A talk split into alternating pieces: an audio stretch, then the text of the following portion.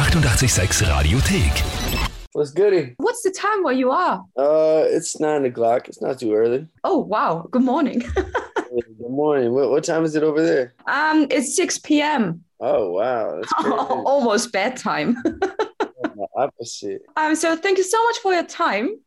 Thank you. Thanks for having me. Now, the first question, um, how have the last two years been for you? The last two years, man. The last two years, they've been all right. They've been really good. Actually, I was in the studio for a long time, just recording. Obviously, this new album. That's actually when I started recording. Is like when when uh, quarantine and COVID hit. So around that same time, I started making uh, the Last Day on Earth album. So that was the perfect thing to do during a pandemic. right, just get in there and just get creative, you know. yeah. And I think you also had a lot of time because there was no pressure. I didn't have to deliver it exactly. There wasn't there wasn't nothing for me to actually like finish and no deadlines or nothing. So we were just kind of in there working and just having a good time. Sonically, you've also changed a little bit um, from hip hop to punk. So, how was your journey throughout the last years? Um, it was good. Basically, just like we really started to me and my homie Rook, um, Rook who dr- he drums for MGK. He's in his band, and uh, he's one of my good friends. And we hang out a lot in LA. And we were just hanging out, and he came to the studio, and we it started kind of just like remixing like old um old songs that we liked. Or any Nirvana or Red Hot Chili Pepper songs, we just started like remixing those songs, and um, that kind of like followed into us making an album that sounded a lot more uh, alternative and, and punk. So that's kind of how it got started. Me and Rook were just in there, and then he's super talented, so he's able to play guitar and drums. So he would just lay a guitar riff, and then we get going, and then he'd go put the drums on it, and we'd have a finished song just like that. So it was it was good to have him in the studio with me. And is there a genre where you would say um, that's the place where you feel home? I mean, nah, it's so crazy. Like right now, I feel like we're in a in in a space and in a world of music where like everything is kind of genreless. You know what I mean? Like everything kind of flows into like you, you hear country and it almost has a little bit of hip hop in it. You hear uh rock music, it's it's got some hip hop in it. Um I feel like everything kind of collides right now, and I think it's a really cool space where um, there's just like no genre at all. You know, it's just if it's if if you like it, if it's music, you know, that's what it is. So it's it's um, but I definitely like the the feeling of live in, instrumentation. You know, like real drums and real guitars. That that really sets um a difference between like my first albums and this album. And you've released your album just some days ago. So how did it feel to release this album? Man, How, how excited have you been? I've been really excited for this one actually. It's been it's been a long time coming for this one. And we had a lot of songs. Like we probably had like 30 or 40 songs to choose from. So it was really cool to um, narrow those down and listen to all of them and, and come as as a team and all like just sit down and just be like, yo, what are the best songs here? Those are the best ones right there. So you got the best of the best, but there's more coming for sure. I just wanted to ask what happens to all the other songs? Do they just need more time? So, you know what's crazy is like um there's so many songs that'll just never be put out, which is which is kind of crazy to think of. They just end up sitting in like my uh in my iTunes, and I end up just playing them for at parties or wherever I end up. You know what I mean? Late nights, I'll just end up pu- putting on a playlist of Sk8. You know, but um, I don't know. Some of the songs that that we make too. Um, I'm actually working on like a mixtape that I want to drop that's like kind of all geared towards one topic, which Mhm. is really cool too. And maybe some of those songs can end up on there. And very important question How was the release party? The release party was awesome, man. Like, you know, like you never know uh, how it's going to turn out. You know, it could be like, could be like 30, 40 people in there, you know, um, some people from the label, um, or it could be, you know, really good. And, and uh, it, it turned out that a lot of people showed up. I think we had like almost like 150 people in there or something. So that was really cool because that was the max capacity. Um, we had a couple of artists that were on the album. They showed up. Um, Wiz Wiz came and showed up and performed on stage with me. Um, Dub showed up, and just a bunch of um, really supportive people that uh, I've been, you know, I've known for a while in Los Angeles all showed up too. So it was, it was cool to have everyone in the building and, and see the support. And it's good to know that we still know how to party after a pandemic. oh yeah, oh yeah, oh yeah. Seemed like people wanted to get out. How are the laws over there? Is everything? Are you guys still kind of using masks, or is everything opened up? Or that's a very good question because um the restrictions have changed on Saturday. And I'm not just, sure where I have to wear a mask now. I think on public transport. It just changed though? Again, yeah. It's it's so confusing here. yeah, I, I, show your vaccination certificate, you know. So I have to figure out. I just got everything with me. just That's crazy. Yeah, I remember hearing that uh, Australia was like, you know, one of the last ones to to keep the mask mandate on there. So Mm-hmm. I didn't know what you guys what the what the laws were right now. But mask on public transport, that's hundred percent sure. You can go to the grocery store and take it out, right? No, also have to wear it there, but not when I go and buy shoes. So you can buy shoes, but you can't buy apples. Okay, that's cool. it. but of course, back to your music. Um, you've worked with so many great artists too. So how did you get in contact with them? Do you just say, "Hey, I want to do a song with you"? nah, it's a little bit different. Um, to be honest, on this on this album on Last Day on Earth, it was really really special because I was really able to get in the studio with every single artist that um, was on the album. You know, it's it's a little different. I've done I've done records where you send, you know, you you have a song and you're like, oh, I hear this, I hear this artist on there. I want to send it to them, and you send it off and then they go into their studio session and, and they put their um, verse on it and then they send it back.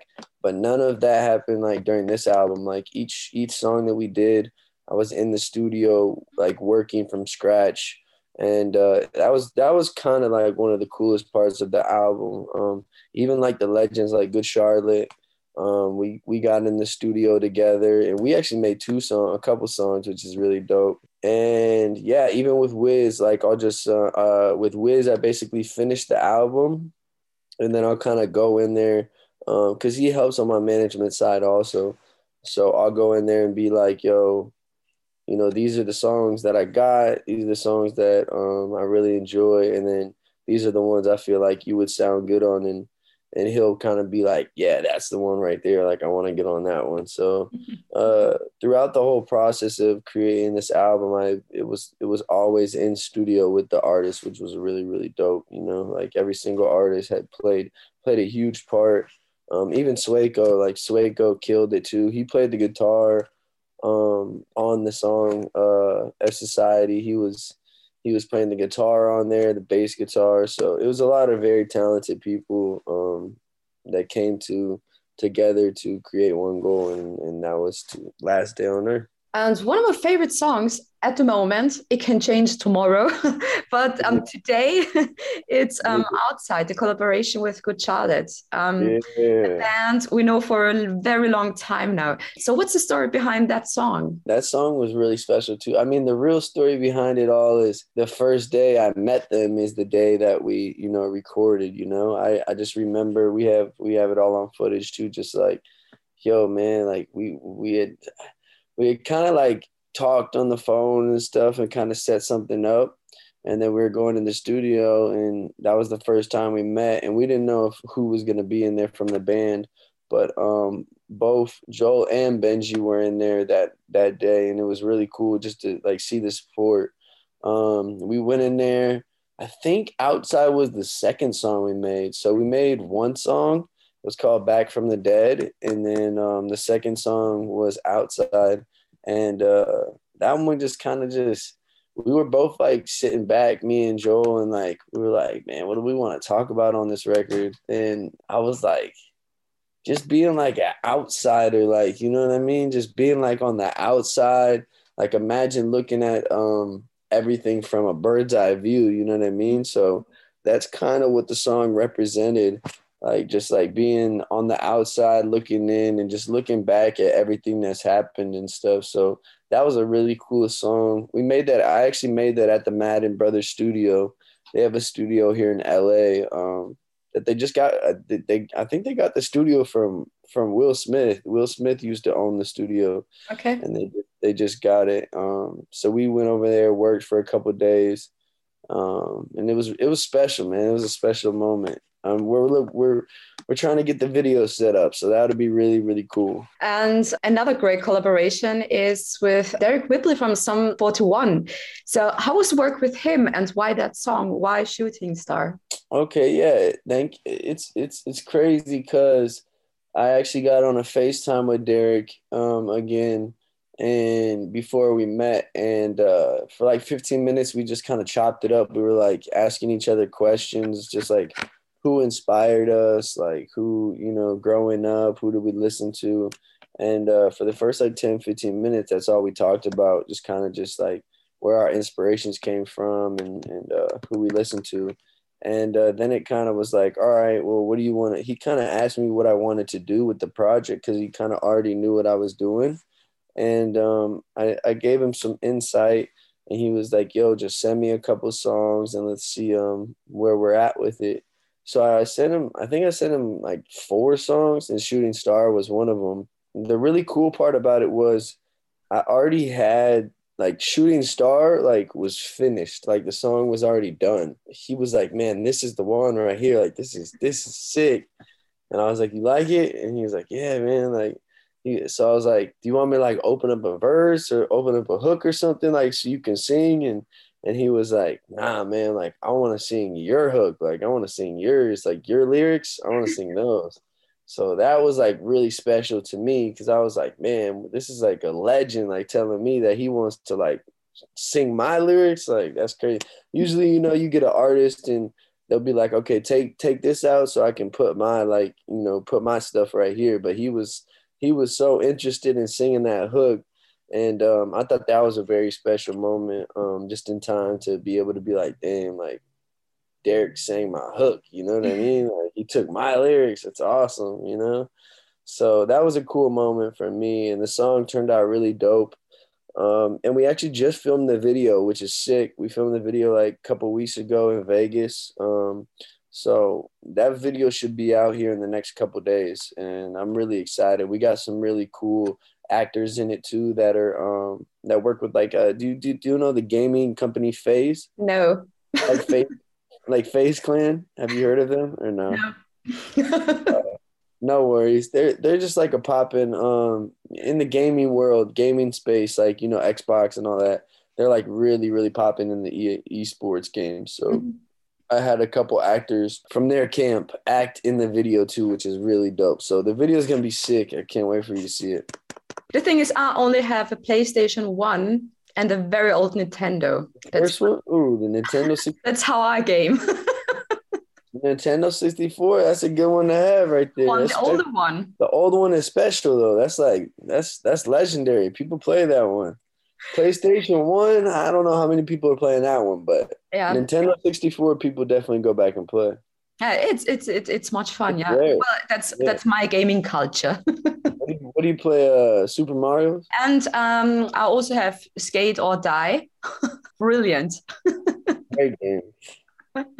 Let's just travel a little bit back in time with you. Can you remember the first song you wrote? Wow. You want? Yes, I can. It's, it's, it's a funny name, but the name was called rolling up a blunt. okay. yeah, it was called rolling up a blunt. It was very um generic as hell. But uh I was a, a sophomore or I think it was yeah, freshman in high school. And uh like I you know, that was the time where I was going to a lot of concerts, you know. I was seeing a lot of different people and that's when I started to grow like a real love for the music. And um that's when I also just started smoking a lot of uh you know marijuana you know so I was like, let's make a song called Rolling Up a Blunt. and that was my first song, man. That was my first song title. I can't remember my first what the what the uh I made a uh an album I wouldn't call it an album, but a mixtape or whatever. And uh, I went to Best Buy and bought like like back in the day, you know, when you when we actually listened to CDs, you know, when we still mm-hmm. had CDs, um, I bought like a 40 pack, like a 40 pack of CDs. And I went at and and at my house and, and I downloaded each one, you know, and I put all the tracks on them and I wrote with a Sharpie on each one and put them in the little pamphlet and uh, took them to school and was just like, yo, five dollars here, five dollars here. I was selling my mixtapes at school and shit.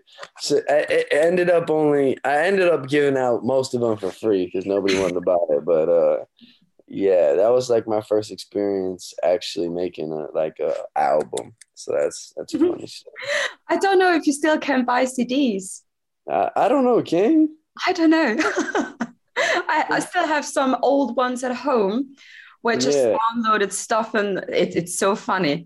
I wonder, yeah, I wonder if they because now they uh, I haven't seen any new cars with CD players. They don't make they don't make the new cards with CD players, do they? I don't think they do anymore. I think yeah. we're turning we're turning that age. And um, when did you know music?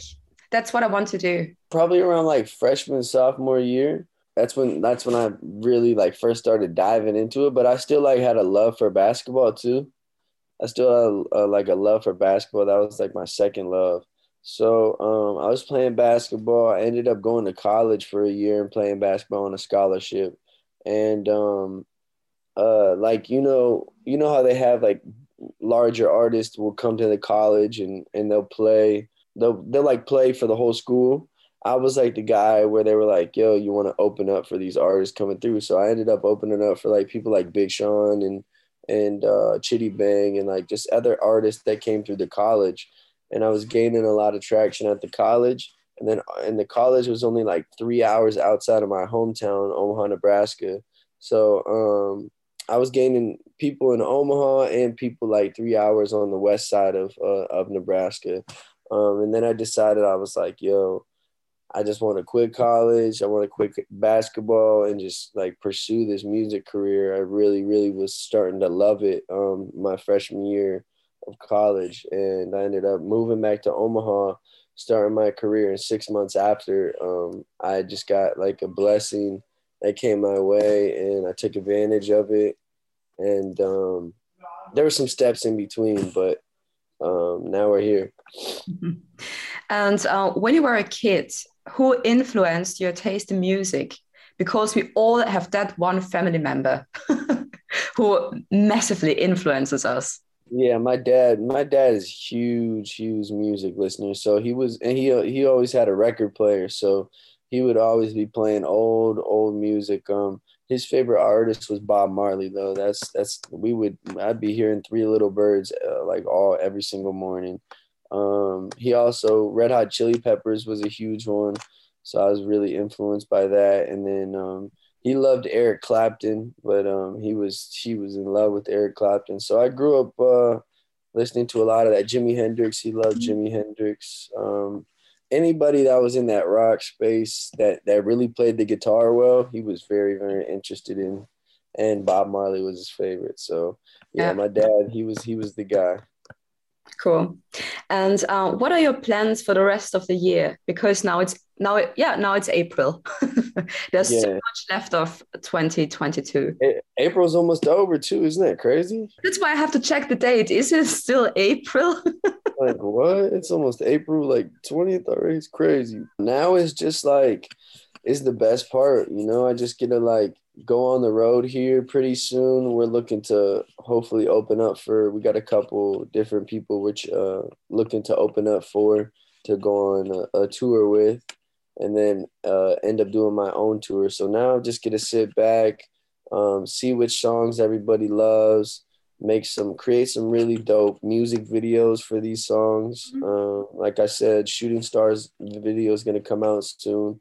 Um, we're gonna shoot the outside video, and then there's really only a couple more videos we need to shoot. So now it's just sitting back, being creative, um, doing some TikToks. You know, you got to get the TikTok going, um, and just and just having fun, and then hopefully, you know, drop another one here soon. I'm new on TikTok, so I have to find you now after the interview. Come on, give me a follow. I'm, I'm trying to get my TikTok going now. I think it's real skate. I think, I think it's the same thing as my Instagram. So, um, thank you so much. That was it. Thank you. Thank you so so much. It was great. Have a great day. Enjoy your breakfast now. you I really will. I will. Enjoy your dinner. I appreciate you talking to me again. This was dope. Die 886 Radiothek.